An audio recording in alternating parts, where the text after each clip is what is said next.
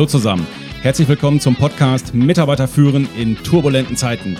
Der Podcast für die Führungskräfte, Unternehmer und Macher unter euch, die so richtig Gas geben wollen und Bock auf Methoden, Tipps und Tools haben, mit denen sie ihre Mitarbeiter und Teams noch besser durch diese turbulenten Zeiten führen können.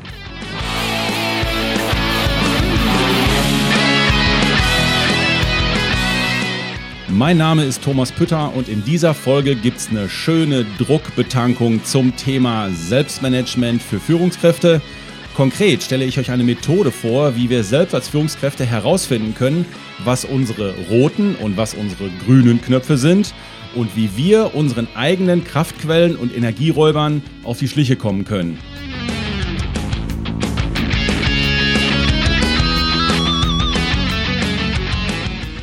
Das machen wir natürlich nicht nur aus Spaß an der Freude oder um nur unser Selbstmanagement zu verbessern, sondern wir schlagen natürlich die Brücke in unseren Führungsalltag und besprechen ganz, ganz viele Beispiele aus dem Unternehmensalltag. Warum machen wir das? Natürlich, damit ihr eure Mitarbeiter noch besser durch diese turbulenten Zeiten führen könnt. Aber wie gesagt, schnallt euch an, es ist eine Druckbetankung. Keine Sorge, ich werde euch heute nicht mit dem Allgemeinplatz, nur wer sich selber führen kann, kann auch andere führen, langweilen und damit einsteigen.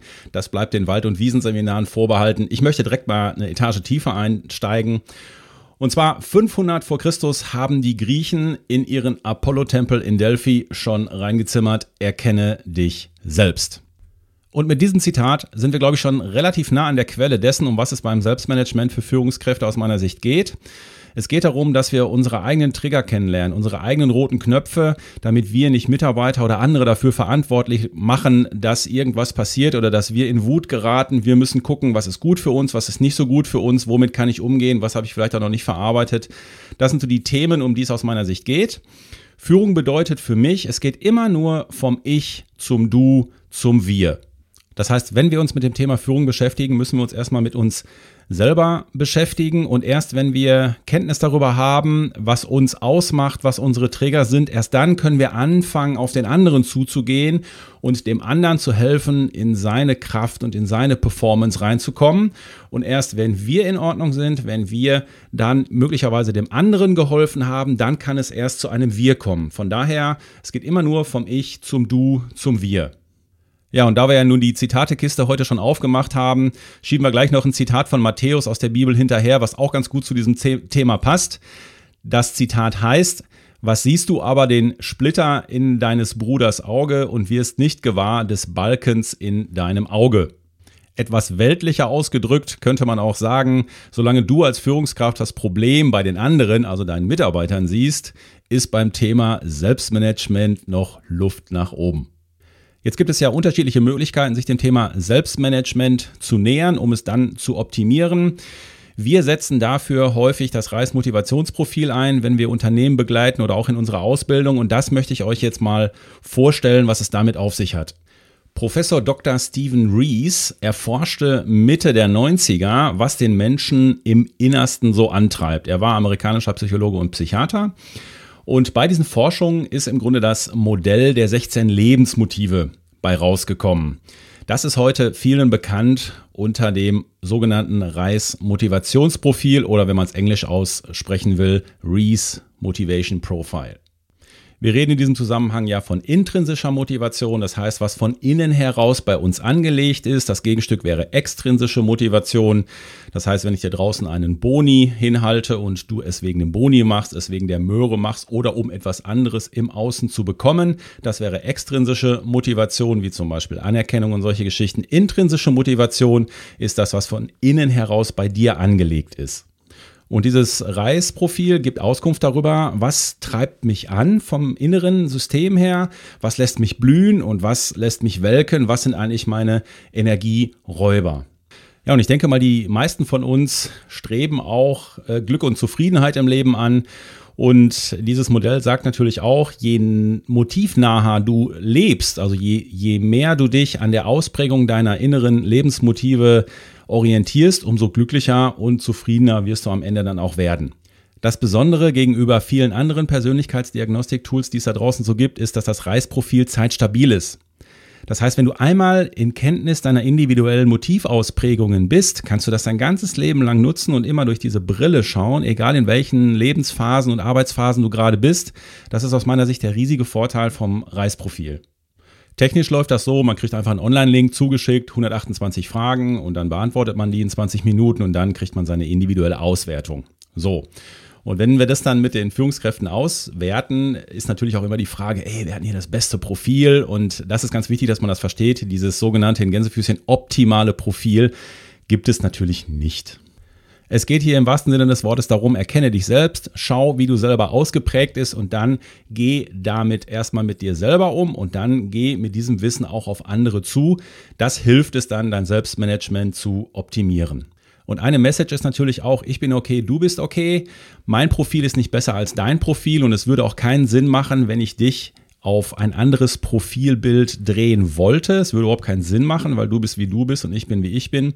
In unserem Seminar hat mal, äh, die Laura hat das mal gesagt, die hat, äh, als ich das so gesagt habe, äh, ja, ich bin okay, du bist okay, hat sie gesagt, ja, das gibt, da gibt es so eine Steigerung von, ich bin ein Wunder, du bist ein Wunder. Naja, so weit würde ich jetzt gerade nicht gehen, aber das fand ich eigentlich ganz lustig.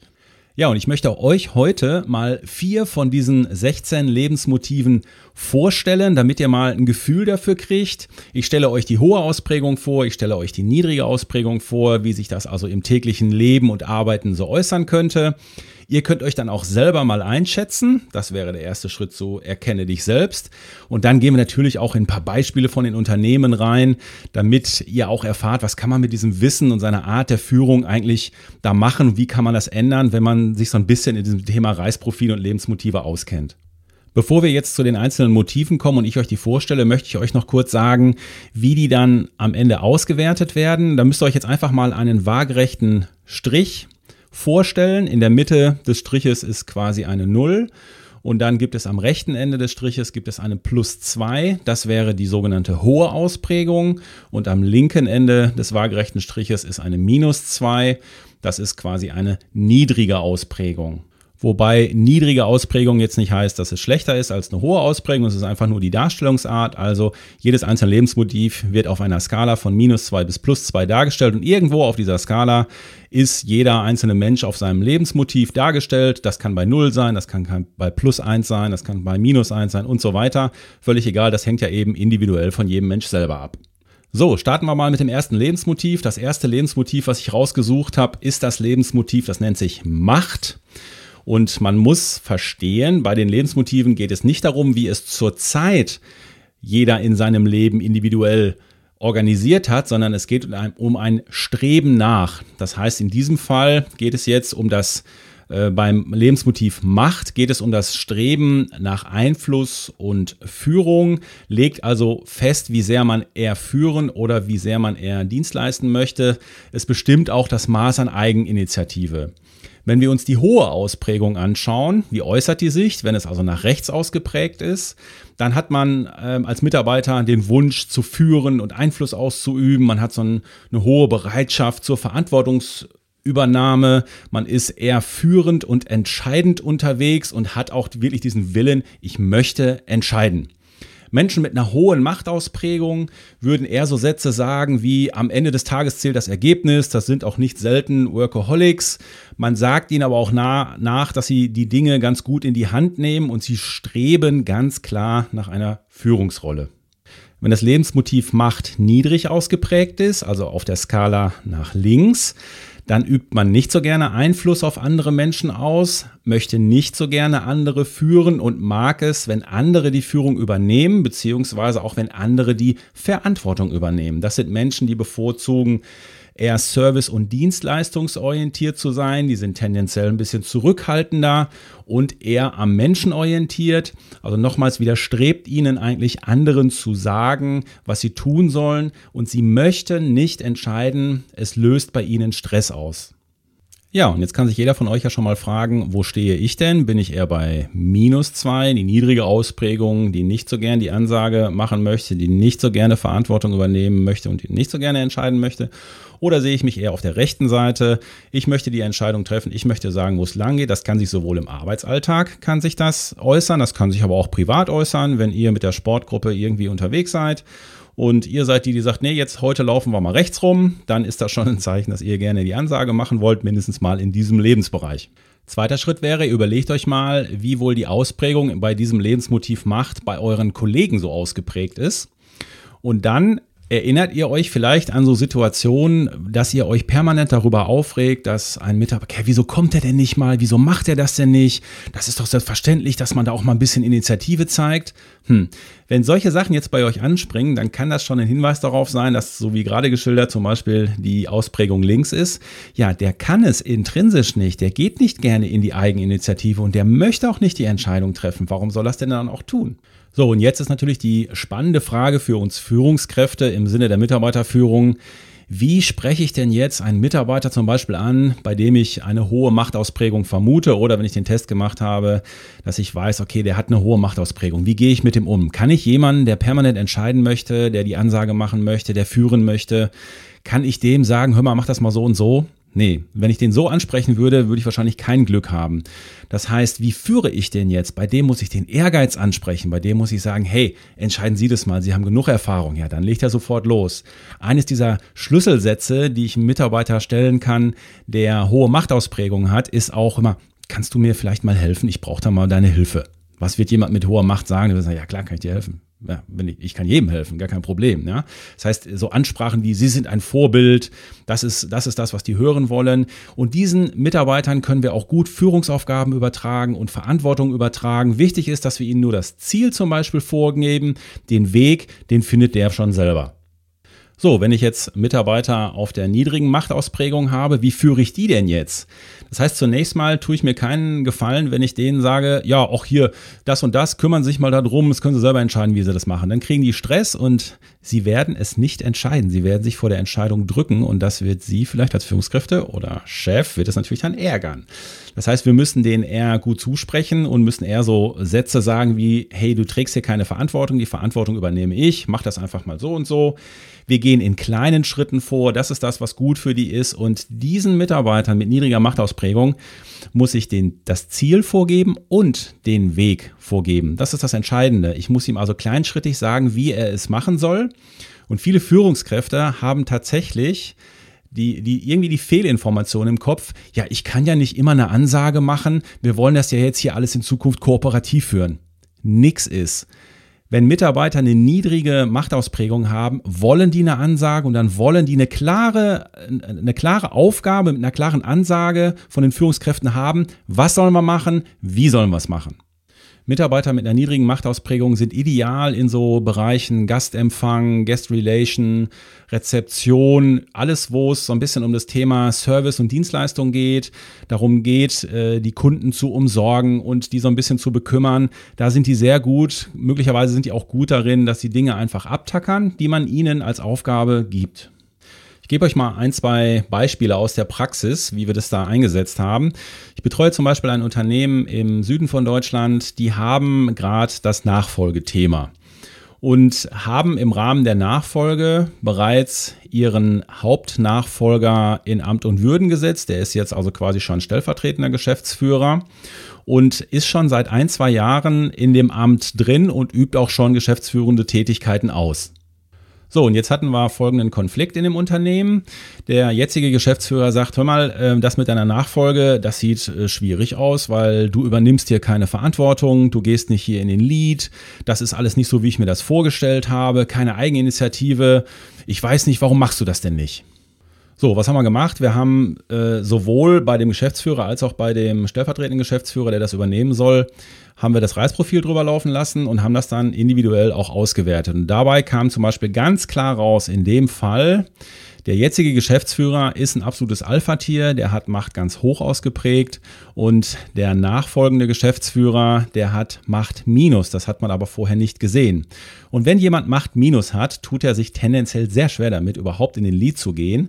Das heißt, das ist an der Stelle keine sinnvolle Besetzung für diese Position gewesen.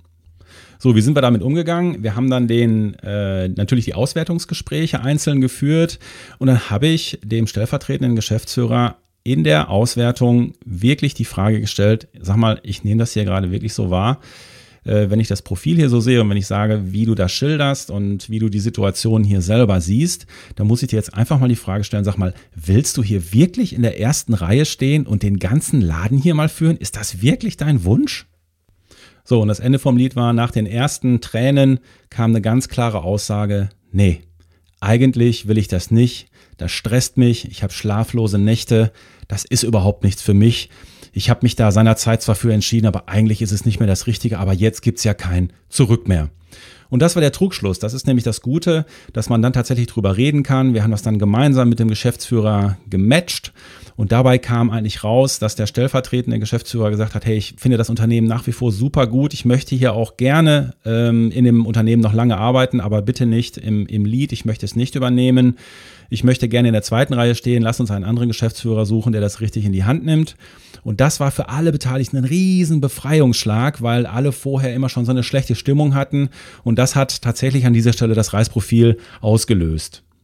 Das Reisprofil eignet sich natürlich auch, wenn man Mitarbeiter befördern will. Das heißt, wenn man einen Mitarbeiter zum Beispiel zu einem Teamleiter machen möchte und sich die Frage stellt, hör mal, kann der eigentlich Teamleiter werden? Hat er die Fähigkeiten dazu? Das heißt, da kann man einfach mal kurz das Reisprofil drüber laufen lassen und wenn der ganz niedrige Machtausprägung hätte, dann müsste man sich noch einige andere Motive anschauen. Das muss man immer dazu sagen. Es geht auch hier um Macht, äh, um Motivkombinationen. Das darf man nicht immer nur an einem Motiv festmachen. Aber wir lassen das dann drüber laufen und so manche Führungskraft ist wirklich davor behütet worden, weiter nach oben in der Leiter zu steigen, weil es einfach intrinsisch nicht deren Ding gewesen wäre. Man hätte sie da reingetrieben und das ist ja das, was wirklich überhaupt gar keinen Sinn macht. So, Lebensmotiv Nummer zwei, was ich euch vorstellen möchte, ist das Lebensmotiv Ordnung. Menschen mit einer hohen Ordnungsausprägung im Lebensmotiv des Reisprofils streben danach, sehr strukturiert zu arbeiten, sehr planvoll vorzugehen. Sie legen Wert auf Details, möchten auch immer alles optisch ordentlich haben, tun sich mitunter auch schwer mit Veränderungen, sind also sehr sorgfältig, auch in Meetings gut vorbereitet. Eigentlich ideal für Aufgaben der Planung, der Buchhaltung, Controlling und so weiter.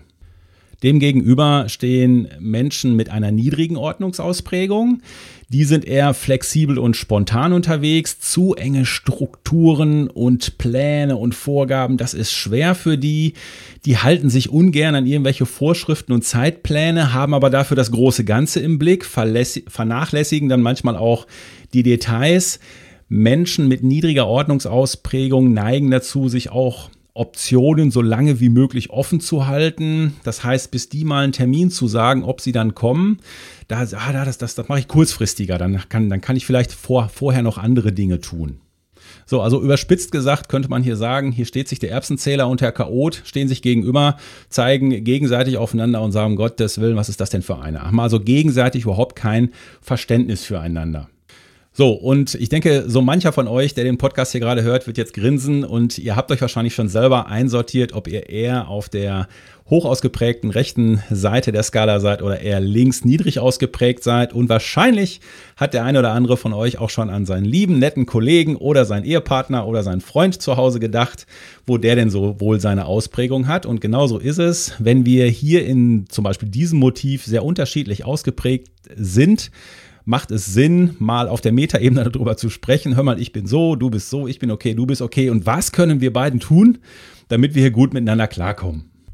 Was uns dann im Grunde ja schon zum Thema Menschen führen, Mitarbeiter führen bringt. Das heißt, wie gehe ich mit Mitarbeitern um, die eine hohe Ordnung haben?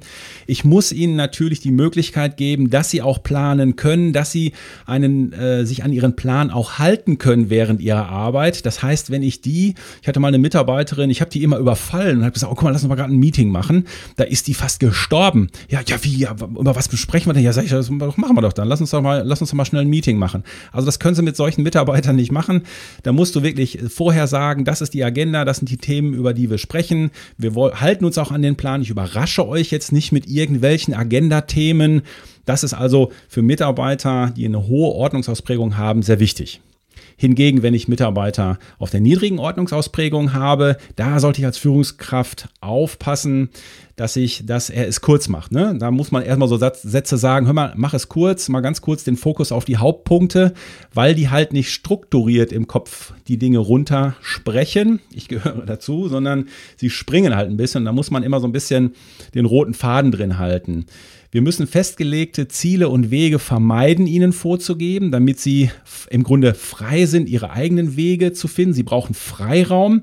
Und unbedingt müssen wir bei diesen Mitarbeitern vermeiden, äh, Routine- und Wiederholungsaufgaben anzusetzen. Das macht gar keinen Sinn. Gut sind für diese Mitarbeiter auch flexible Arbeitszeiten und auch wechselnde und überraschende Tätigkeiten und Aufgaben denen zu übertragen. Das freut die sehr, weil das holt sie so aus der Alltagsroutine ein bisschen raus.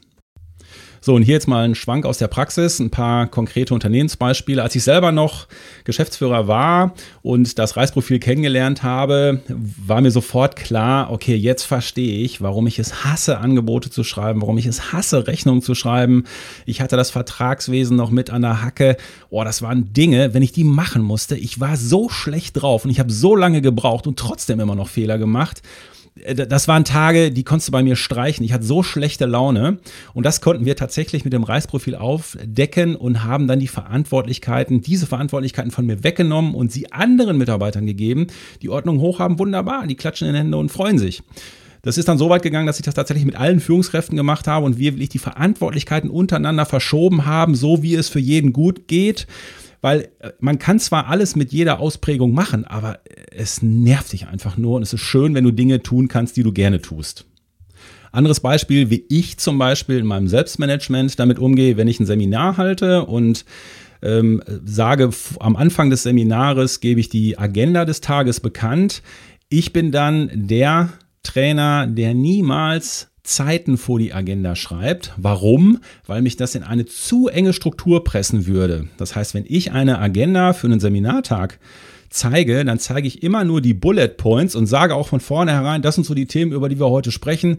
Kann sein, dass wir ein bisschen springen. Dadurch ähm, entspanne ich mich selber und gebe mir von vornherein die Freiheit, dass ich quasi ähm, da auch springen kann. Und ich habe gleichzeitig für mich den Leitfaden, das sind die Themen, die ich absprechen muss ich habe dann manchmal auch Workshops und Seminare, da fragen dann die, äh, da fragen dann Teilnehmer, ja, aber wann sind denn jetzt hier genau die Pausen und äh, können Sie bitte nochmal dazu schreiben, wie lang die Pausen sind? Dann springt bei mir natürlich gleich wieder das Erbsenzähler-Thema an. Dann denke ich, ja, wir machen schon irgendwann Pausen. Aber so geht's natürlich nicht. Auch ich muss darauf achten, dass es Mitarbeiter oder dass es Menschen und Teilnehmer gibt, die hohe Ordnungsausprägung haben. Und für die muss ich es tatsächlich auch verkünden. Ja, so viel zum Thema vom Ich zum Du zum Wir. Ähm, ich habe noch ein anderes Beispiel, das ist eigentlich auch ganz interessant. Führungskräfte, die mit niedriger Ordnung unterwegs sind, haben ja mitunter auch so ein bisschen Schwierigkeiten, ihren Alltag zu bewältigen, weil sie halt viele neue, spontane, kreative Ideen haben und äh, das nicht so deren Style ist, so diese Checklisten abzuarbeiten. Und die werden dann häufig auf irgendwelche Zeitmanagement-Seminare geschickt und dann kommen die von den Zeitmanagement-Seminaren total genervt wieder, aber sagen, was ist das für eine Scheiße hier? 13 Uhr soll ich das machen, ich soll meinen Tag jetzt durchtakten anhand von Zeitvorgaben. Das ist für die die größte Hölle, die es gibt und deswegen funktionieren diese Zeitmanagement-Seminare an der Stelle auch nicht weil es gibt die goldene Regel für Menschen mit niedriger Ordnungsausprägung. Es ist wesentlich besser, wenn man einfach sagt, hör mal, mach eine Wochenplanung, schreib dir die großen Bullet Points rein, die du machen willst, priorisier dir die bitte in A, B und C und dann fängst du Montag morgens als erstes mit deinen A-Aufgaben an. Welche von den A-Aufgaben du nimmst, kannst du entscheiden und achte darauf, dass Freitag alles fertig ist. Das ist eine Art von Zeitmanagement mal jetzt im Schweinsgalopp, was für die auf jeden Fall besser ist. Ich habe so ein äh, Beispiel, fällt mir gerade noch ein, von einem Unternehmen, was ich mal betreut habe. Das äh, kommt aus der Gastronomie. Und äh, die hatten einen Küchenchef, der, der super Typ, der konnte echt äh, begnadet kochen, alles super. Und die hatten in dem Unternehmen äh, hatten die so einen großen Veranstaltungsbereich, wo die also große Hochzeiten und solche Sachen gemacht hatten. Und der Küchenchef, die hatten in ihrem Unternehmen auch die, ähm, die Reisprofile für alle Führungskräfte durchlaufen lassen und es war also klar sichtbar, das war das höchste Reise, das war das höchste Motiv, die höchste Motivausprägung bei ihm. Er hatte also ganz hohe äh, Ordnungsausprägung. So, das heißt, er musste immer nach einem Plan äh, vorgehen und dieser Plan musste auch eingehalten werden. Das hat dann dazu geführt, dass äh, so vor Hochzeiten, keine Ahnung, die hatten dann irgendwie eine hunderte Hochzeit oder sowas Und von dieser 100er Hochzeit, ähm, da, da, haben die Gäste dann vorher gemeldet, ja, wir haben 90 Mal das Menü, wir haben fünf Vegetarier, zwei laktosefrei und äh, drei, die, äh, keine Ahnung, noch irgendwie eine Nussallergie haben oder sowas. So, dann hat der Küchenchef sich natürlich darauf vorbereitet, hat einen Plan gemacht und hat das genau festgelegt, wie was zu machen ist. So, und wie das dann manchmal so ist mit den lieben Gästen, dann kamen die Gäste und haben gesagt, ach, wir sind nicht äh, fünf Vegetarier, wir sind heute doch zehn Vegetarier und Laktose gibt's gar nicht und so. Das heißt, die sind also von ganz krass von diesem Plan einfach abgewichen, weil die das einfach nicht interessiert hat.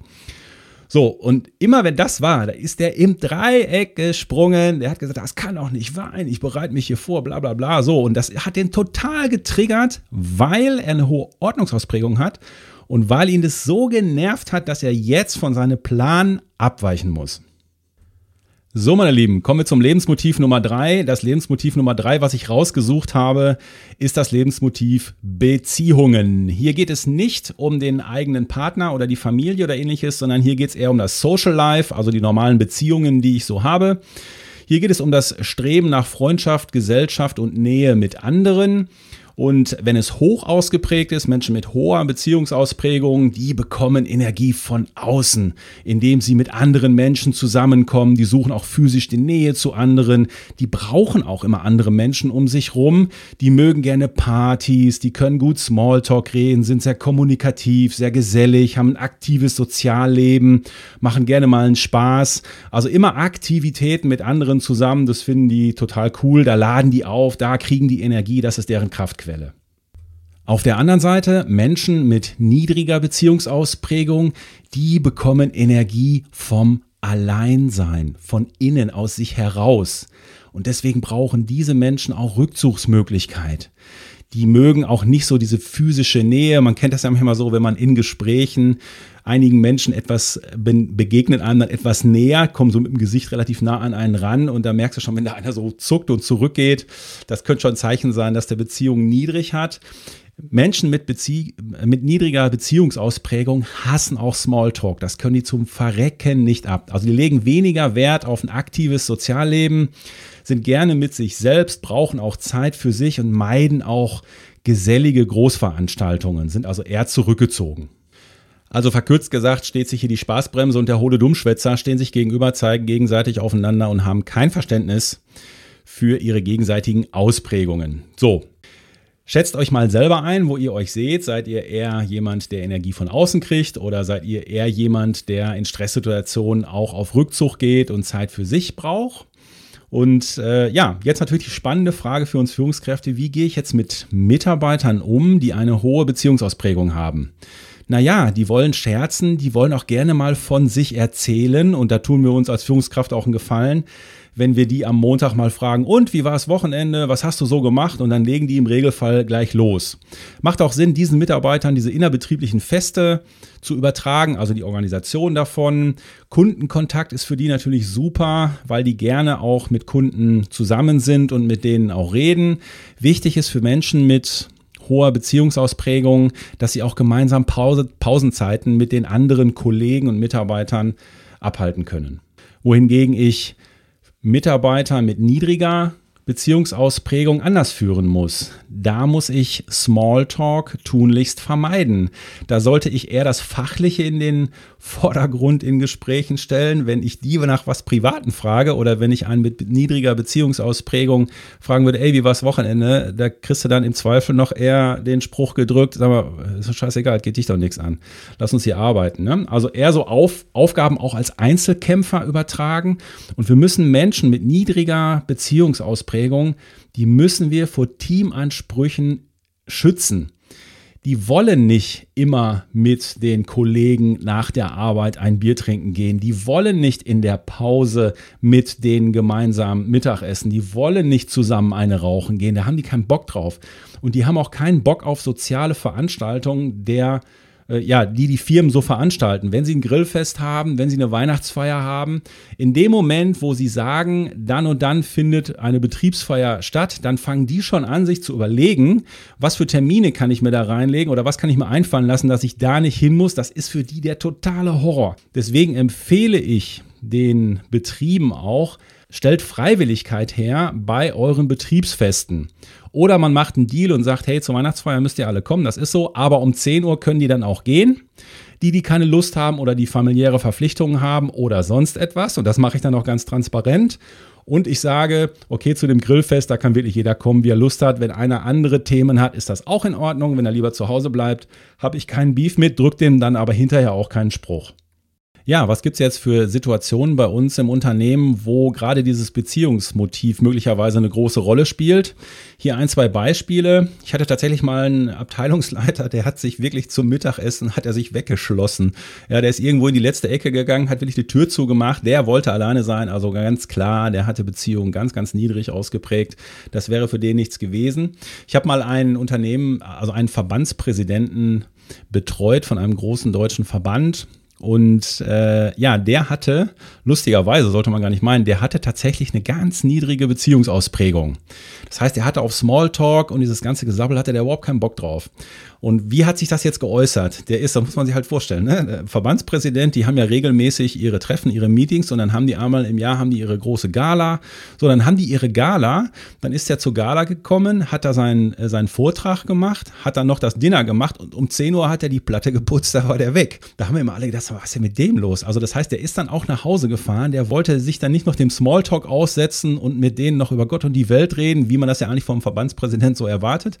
Aber für den war das nichts und äh, ähm, das haben wir tatsächlich, und das hat ihn aber auch ein bisschen gestresst, weil diese, er hat es wahrgenommen, dass diese Ansprüche von außen an ihn rangetragen wurden, aber er konnte es nicht formulieren. Und als ich mit dem dann mal das Reisprofil gemacht habe, sagte er, boah, jetzt verstehe ich mal, wieso ich das so mache. Also es hat dem einfach wirklich vom Selbstmanagement total gut getan. Ja, wo dieses äh, Beziehungsmotiv auch noch ein Thema werden kann in den Unternehmen ist, wenn sie zum Beispiel die Büroorganisation ändern oder auch die Arbeitsräume äh, neu besetzen und die Teams neu verteilen. Ich hatte, habe einen Fall in einem Unternehmen erlebt, was wir betreuen. Die haben auch ihre Teams geändert und vorher war eine Person, die hatte so tendenziell mit Buchhaltung und so zu tun, die hat vorher in so einem Dreimann-Büro gesessen und das hat ja auch ganz gut getan, weil die hatte ein hohes Beziehungsmotiv und konnte halt immer schön mit den anderen Mitarbeitern kommunizieren und das hat er gut getan. So.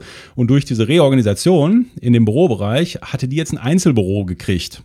Und da war die tot unglücklich und hat sich gedacht, boah, scheiße, jetzt bin ich hier alleine und eingeschlossen. Die ist da wirklich eingegangen wie eine Pflanze ohne Wasser. Kannst du dir echt nicht vorstellen. Ja, okay. Dann haben wir uns das angeguckt und dachten wir, okay, was machen wir da jetzt? Naja, und da haben wir das dann so organisiert, dass wir gesagt haben, komm, es ist wichtig, dass du die Pausen, die Raucherpausen, aber auch das Mittagessen gemeinsam mit deinen Kollegen wirklich organisierst. Das ist wichtig. Nimm dir die Zeit und in diesen Zeiten kannst du dann aufladen und so wieder ein bisschen Energie kriegen und dann kannst du auch wieder in dein Einzelbüro gehen. Das hat tatsächlich ganz gut funktioniert. So, kommen wir zum vierten und letzten Lebensmotiv, was ich euch vorstellen möchte. Das ist das Lebensmotiv Familie. Hier geht es um das Streben nach Familienleben und danach eigene Kids zu erziehen. Achtung, hier geht es nicht darum, habe ich meine Familie mehr oder weniger lieb, wenn ich positiv, also wenn ich hoch oder niedrig ausgeprägt bin. Das hat damit überhaupt nichts zu tun. Achtung, das muss man nur noch dazu sagen. Menschen mit einer hohen Familienausprägung, die denken immer über ihre Familie nach, was die Familie gerade braucht. Die würden auch eher so Sätze sagen wie, meine Familie ist für mich das Wichtigste. Und wenn sie unterwegs sind, äh, egal ob beim Einkaufen oder auf Geschäftsreise, dann würden sie eher sagen, äh, schreiben sie häufig SMS, ja, äh, wie geht's dir? Ja, ich bin in zehn Minuten da, ich bin in fünf Minuten da, ich bin in drei Minuten da. Also Menschen mit hoher Familienausprägung möchten gerne auch Zeit mit ihrer Familie verbringen. Sie haben mitunter auch eine enge Bindung zu ihren Geschwistern und sind von der Art her eher fürsorglich und kümmernd unterwegs. Ja, demgegenüber stehen Menschen mit niedriger Familienausprägung. Die können auch mal gut Zeit ohne ihre Familie verbringen und streben eher nach einem partnerschaftlichen Umgang in der Beziehung und mit den Kindern. Ja, die dealen gerne auch mit den Kindern, gerne so lange Leine, so nach dem Motto, Papa kann ich mal fünf Euro haben, äh, ja, kannst du haben, aber muss vorher einen Rasen mähen. Oder wenn die Tochter sagt, Papa, darf ich bis 16, äh, darf ich bis 12 Uhr mit 16 auf die Party gehen? Geht das oder geht das nicht? Und dann würde, würde Papa halt sagen, äh, ja, kannst du machen, aber ich hole dich nicht ab, das brauchst du nicht zu meinen. Also eher so dieses Deal-Thema, ja. No News are good news. Das heißt, wenn man auch mal zwei, drei Tage von dem Partner nichts hört, wenn man auf Geschäftsreise ist, ja, wieso? War denn was? Ist irgendwas gewesen? Also man möchte nicht so sehr durch die Kids gebunden sein und äh, er zieht auch gern ältere Kinder in die Unabhängigkeit rein. Also diese ganz kleinen, mit denen man noch nicht so viel anfangen kann, in Anführungsstrichen, um es mal vorsichtig zu sagen, also wo diese reine Fürsorgenummer ist, da können die nicht ganz so gut mit. Also krass gesagt würde man sagen, hier steht sich die Glucke und der Egoist, die stehen sich so ein bisschen gegenüber und haben wenig Verständnis vielleicht auch füreinander.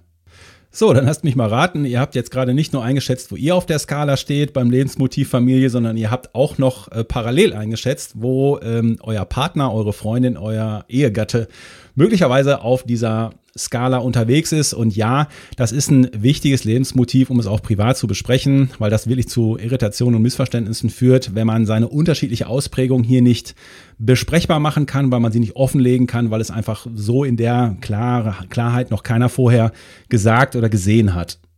So, wir sind ja alle Führungskräfte und jetzt ist die Frage, wie führen wir denn Mitarbeiter, die eine hohe Familienausprägung haben?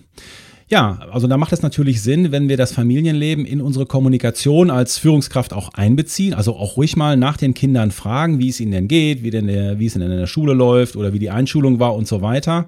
Oder dass man auch mal ähm, die Meinungen der Partner mit abfragt über den Mitarbeiter. Was, ja, wie steht denn dein Mann zu dem Thema? Das ist ja auch sehr wichtig. Also, dass da alles so ein bisschen mit einbezieht. Oder man könnte auch so Sätze sagen, ey, wenn wir jetzt nochmal vier Stunden richtig Gas geben, dann sind wir alle äh, schneller fertig und können dann auch früher nach Hause. Also dieses nach Hause kommen ist natürlich dann auch wichtig für die Mitarbeiter mit einer hohen, Familienausprägung, gerade wenn sie kleine Kinder haben.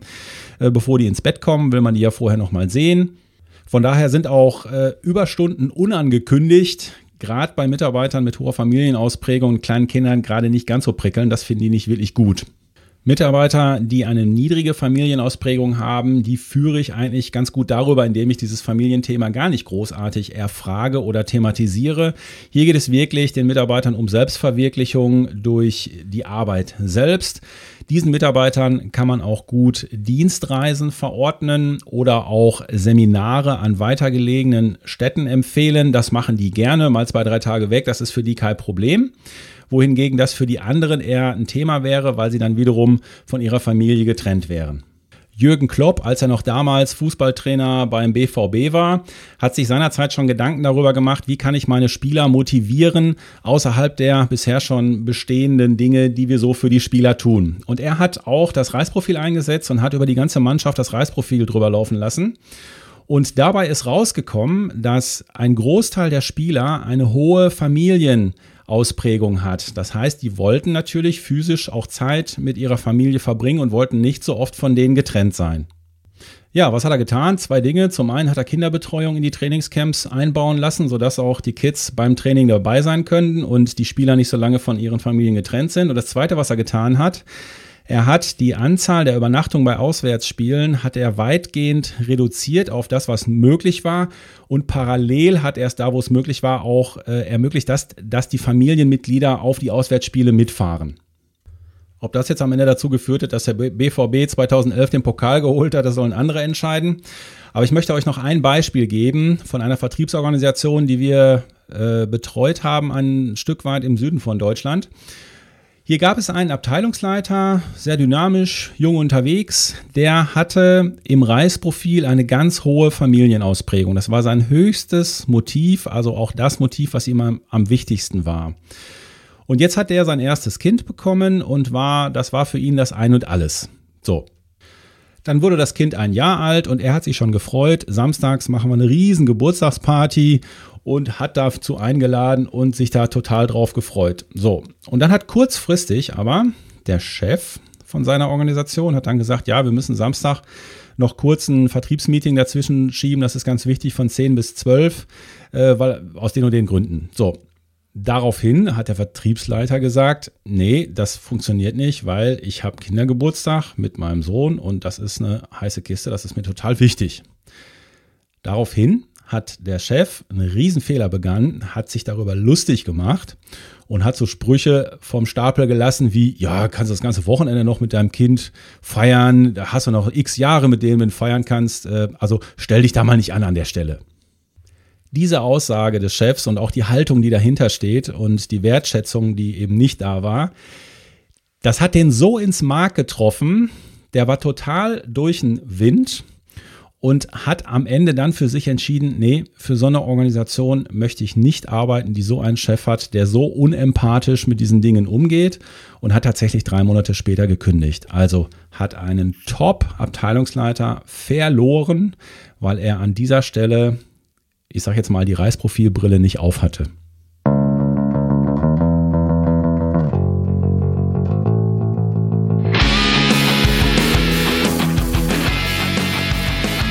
So, meine Lieben, das war die Druckbetankung zum Thema Selbstmanagement für Führungskräfte. Wenn dich das Thema 16 Lebensmotive, vor allem aber auch das Thema motivorientiertes Führen interessiert, dann mach doch mal dein eigenes persönliches Reisprofil, mach es für dich und deinen Ehepartner oder für dich und deine Kollegen. Wenn dich das Thema interessiert, dann geh auf meine Website www.denk-neu.com slash erkenne dich selbst. Ich wiederhole nochmal www denk-neu.com slash erkenne dich selbst. Ich packe euch den Link auch nochmal in die Show Notes.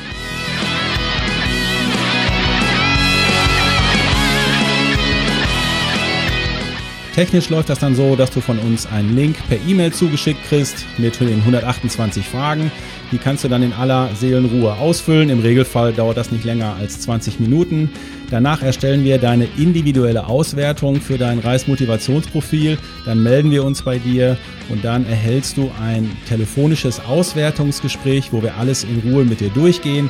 Das dauert dann circa eine Stunde bis eine Stunde 15 und im Anschluss kriegst du natürlich das schriftliche Dossier mit über 25 Seiten zu deiner persönlichen Ausprägung, wo du alles nochmal in Ruhe nachgucken kannst.